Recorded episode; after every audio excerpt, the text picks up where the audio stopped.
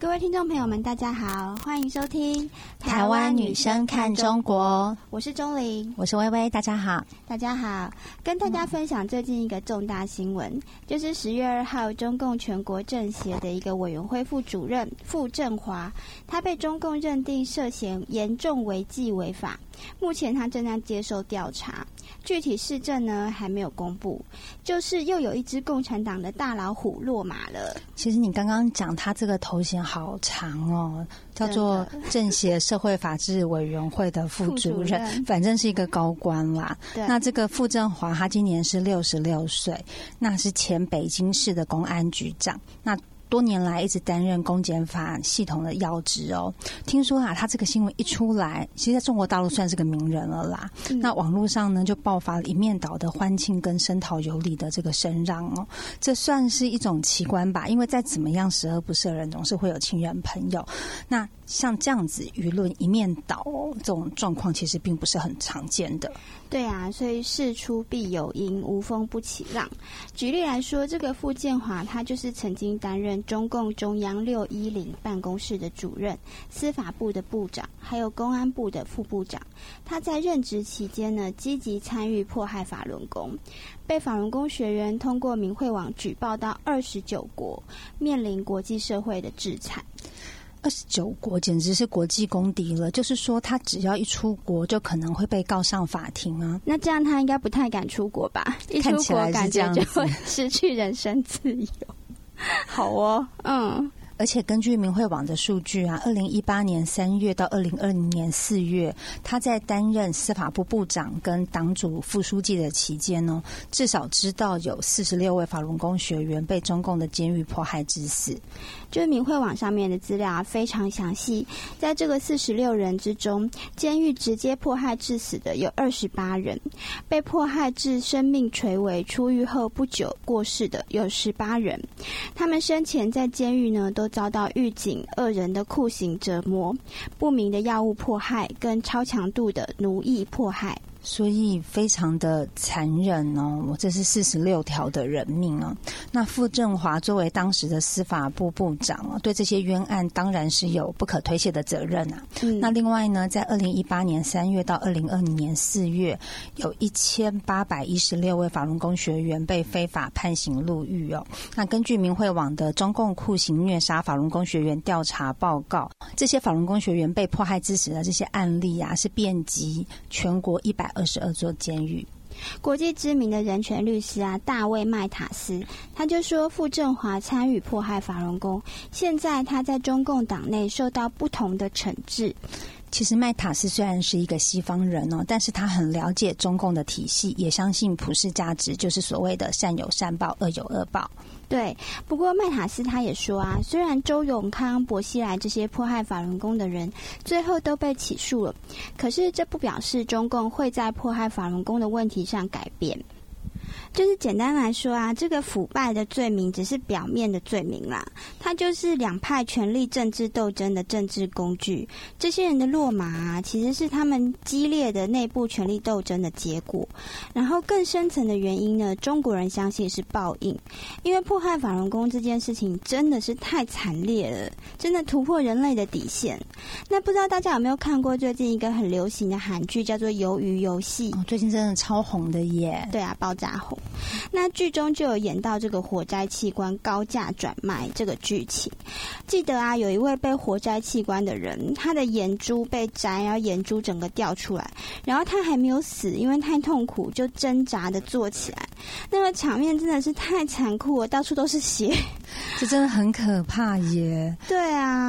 因为我们要不要简单的谈一下法轮功学员在中国大陆受到的迫害呀？好啊，就是其实法轮功他在一九九二年就从中国东北由李洪志师傅传出，这个修炼者呢是遍布中国的各个阶层，那大家都在提升道德、修心向善、去病健身，而且现在已经红传到全世界一百多个国家了。哎，那可是我们知道说，共产党残酷的迫害法轮功，到现在已经二十二年了，而且还编造天安门自焚的伪案哦，嫁祸给法轮功，活摘法轮功学员的器官，被称为这个星球上从未有过的邪恶。不过，我们很多听众朋友其实也许不太清楚，为什么法轮功会受到迫害的。对一般的分析啊，就是共产党他是很害怕人民的。当初一九九九年啊，修炼法轮功的中国人大概估计有一亿人，他已经超出共产党党员的人数，当时大概是七千多万。而且啊，法轮功修炼它是讲真善人的。那我们都知道，中共的体系里面就是各种贪污腐败啊，各种假恶斗，真的太多了。对，我们说真善人对假恶斗。真的，所以你讲真善人，他不是很害怕，觉得完蛋了。这样讲也是很有道理啦。对啊，所以说从一九九九年七月就发起了这场群体灭绝式的这个迫害。中共对法轮功就是搞了一个名誉上搞臭、肉体上消灭、经济上截断的迫害政策，一直到现在都还在持续哦。只是为了达到转化的目的。那转化是什么呢？转化就是逼迫你要放弃信仰。这个。在自由世界是难以想象的，真的。就是加拿大最近啊，有一个马尼托巴大学的一个教授，人权研究中心研究员玛丽亚张，他就说，中共对法轮功这个群体灭绝呢，是隐性的群体灭绝 （co genocide），因为它很隐蔽，在不被外界注意的情况下，持续了二十多年，是一种缓慢的消耗性的杀人。这种是一种真的是缓慢的，然后在私底。底下的把你灭绝掉。他强调啊，就是法轮功学员遭受的是肉体、精神还有社会三种不同的灭绝。第一个，因为活在器官啊被折磨致死，他们遭受的是身体上的死亡嘛。那那些违心签保证书、承诺放弃信仰、背叛信仰的人，他遭受的是精神跟社会的死亡。中共对法轮功妖魔化的宣传呐，真的是很可怕。那个我们一般人就是在自由社会的人，真的是无法想象。他是让受害者遭受到来自你周围所有的环境、你的家人、你的邻居、你的亲朋好友、你的同学、你的同事的歧视、仇恨，还有遗弃。是啊，自由世界里面，我们讲的思想自由、信仰自由，人都有基本人权哦。可是，在中共的治下，完全就不是这个样子哦。这就像你去跟基督教徒说你信上帝，所以我可以虐待你；或者像你刚刚讲的，如果一个信上帝的人，他也许就被魔鬼化，就他就被家人朋友说他是魔鬼，然后打死可以算自杀。那你所有的亲朋好友都一样一样来歧视你、仇视你，然后认为你是妖魔鬼怪啊，然后逼迫你放弃信仰。只要你说不信了，然后这些东西、这些虐待，然后这些不好的事情，就通通可以拿掉。你的工作还可以还给你，你不觉得这是很离谱的吗？那就像你去跟佛教的僧侣说，你去当和尚，我就虐待你，然后杀掉你，还可以活在你的器官，你只要还俗就没有事。其实我们就要问说，中共是有多害怕法轮功啊？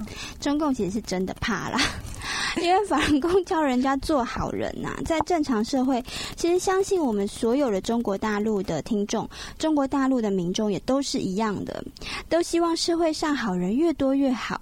只有中共啊，共产党，他这个不正常的政权，他是怕社会上的好人多。这真的也是蛮奇怪的，就是跟大家一般人的期望都不一样。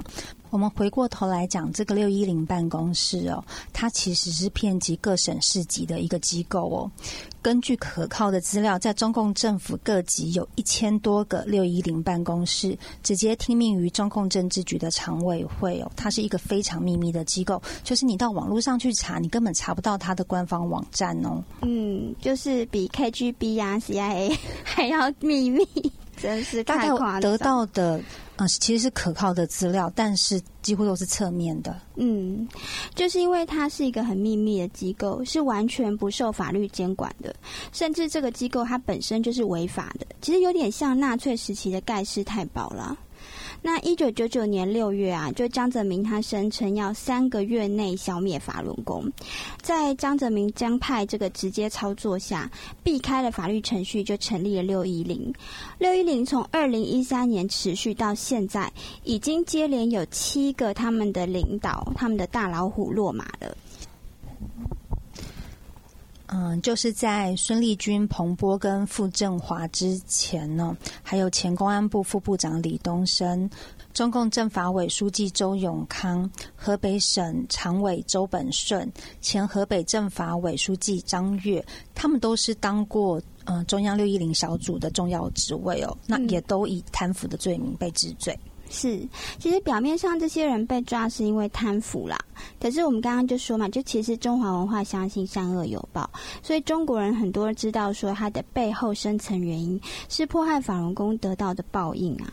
我们刚刚讲过，六一零办公室是在没有任何法律依据下要消灭法轮功，而且打击所有的宗教教派哦，坏事应该做了很多吧？真的，就二十二年来啊，这个办公室他专职迫害打压法轮功，六一零直接部署实施推动跟监督，导致至少有四千六百位有据可查、有名有姓的法轮功学员被迫害致死，因为数据非常的不透明，就是我们刚刚。讲的是可以查的、有名有姓的，有非常非常多的中国民众，这些善良民众他们不报姓名，所以说据估计啊，实际遭到迫害致死的人数真的是可能高达数百万。那天安门自焚伟案啊，还有所谓的什么杀人案、傅义兵京城杀人案等等，嫁祸法轮功，也都是六一零他直接操控的谎言。刚刚你说有不报姓名的状况，有些人可能会觉得很奇怪，为什么会这样子哦？嗯，那。听说很多法轮功学员是为了害怕连累他自己的家人朋友啊，所以他们到嗯被抓了之后，选择了用不报姓名的方式啊。那当然，你就不知道说这些人只能被当成失踪人口，你就不知道说他是法轮功学员被迫害、被抓走啊。嗯，其实我们在看到中国很多公民记者啊，之前就是报了那个武汉疫情，他们也是直接人间蒸发。所以，其实在中国大陆这个情况呢，不能说是少见，其实是。暗底下就是一直在发生，真的很可怕。嗯，那真的是气足难书哦。那我们刚刚讲善有善报，恶有恶报，相对来讲也发生了一件。嗯，非常有趣的现象。从一九九九年到二零二零年哦，既有一千六百八十九名六一零系统的人员遭到恶报，就是像你刚刚讲的。那如果再加上二零二一年的数字哦，总计大约有两千人。这些人遭遇包括车祸、绝症、猝死、被查处、患重病、被判刑等厄运哦。所以六一零头目的职位又被称为死亡职位。嗯，我最近刚好就在做一个统计呀，就是各省中国大陆各省被迫害致死的法轮功学员人数多寡，对应这些各省六一零人员或是其他的迫害人员遭到恶报的比例的数据，结果发现一个真的是非常神奇的现象，就是。呃，整个中国大陆的省份迫害致死的人数最多，从多到少这样子排列下来，跟遭到恶报的人数从多到少排列下来，它的在统计上的相关系数呢，高达百分之九十五。就是法轮功学员被迫害致死的人数越多，遭到恶报的人数也越多。其实就是还是印证到你刚刚讲的善有善报，恶有恶报，那它其实都是有对应的。对啊，其实这我看到那个数据的时候，我其实真的也是吓一跳，因为百分之九十五，这真的是非常的高的一个相关系数了。一般其实不会到这么高的相关系数，而且就是这个用一般你说逻辑啊、科学，这个是没有办法去解释的。而且我们刚刚讲那些高官受报的这些案例哦，当中非正常死亡的比例不但是高哦，而且呢很多都是很离奇的。例如说，在二零零一年九月十八号，在湖北啊，有一个公安局里面就是有五个人哦，这些人都是有迫害法轮功的，他们去查一个村民的鞭炮作坊。那引发爆炸，然后就五个人就全部身亡耶，这实在是非常罕见对，就一个鞭炮爆炸，然后五个人死亡，其实这个在中国真的是全国罕见。那这些事情听起来很离奇，可是也都是有真凭实据的。另外呢，还有一个河北赞皇县纪检委常委华海英，他积极的参与迫害法轮功。有一天呢，他十八岁的长子华恒。他就摩托车出车祸撞死。听说这个车祸也是非常的蹊跷哦。那当时他的魂魄啊，就是回到了他们家，而且附到了他姑姑身上。他姑姑讲话的声音就变成他儿子华恒的声音，告诉他爸爸华海英：“你以后千万不要迫害法轮功，不要干涉法轮功。法轮大法是正法，你听见没有？你听见没有？”这个时候啊，在旁边的亲戚都说：“都什么时候了，你还不赶快答应他？”那华海英这时候才说：“我听见了，我答应你。”真的是很离奇，这件事听说在当地影响很大。那河北省内的一些高官呢，一开始根本就不相信，他们觉得这可能是嗯怪力乱神什么的，就派出专人去调查，就调查结果是真的。那他们也找到华海英本人询问状况哦，就华海英也证实说这是真的，他还提出辞呈说我不干了呢。嗯，其实华海英他本人也算是就是能够就是了解真相啦，就是也算是真的也能够听到他儿子。的劝告就是改变了，改弦更张，放下屠刀。其实像这样子的例子还有很多，大家如果有兴趣的话，也可以到明慧网上面去找。那迫害法轮功的现世报是历历在目的，有被撞死的、翻车死亡的、得怪病死的，有被雷击死的、被电死的、得癌症死的，还有无缘无故倒地死亡的，然后有遇过精神刺激上吊自杀的，还有因为各种原因被判刑被撤职，还有突然摔倒就瘫痪的，还有自己作恶殃及家人的。有各式各样的。嗯，其实我们任何人啊都不忍心看到这样的恶报失礼啦。其实讲出这些恶报的情况，不是幸灾乐祸，是真诚的为这些生命啊，真的是觉得很惋惜。其实他们也是受到中共的谎言欺骗，才是这样助纣为虐。那这些报应案例啊，都有真名实姓可以查。其实谁都不愿意再看到更多的悲剧哦。那台语有句话叫做“拍楼唔堂行”，就是坏事不要做。这边呢，奉劝中共的公检法司人员保持一份良心、智慧、善意的对待法轮功学员。就是还是回到我们中国人讲的“善恶终有报”。那其实相信自己的良知啊，这个是亘古不变的宇宙真理。作恶它是躲不过法律制裁，难逃天理惩治的。正义必会战胜邪恶。正义啊，它可能会迟到，可是它不会缺席。那祝福我们所有的观众朋友们都站到正义善良这一边，有一个幸福美满的未来。那今天节目就到这边喽，大家拜拜，拜拜。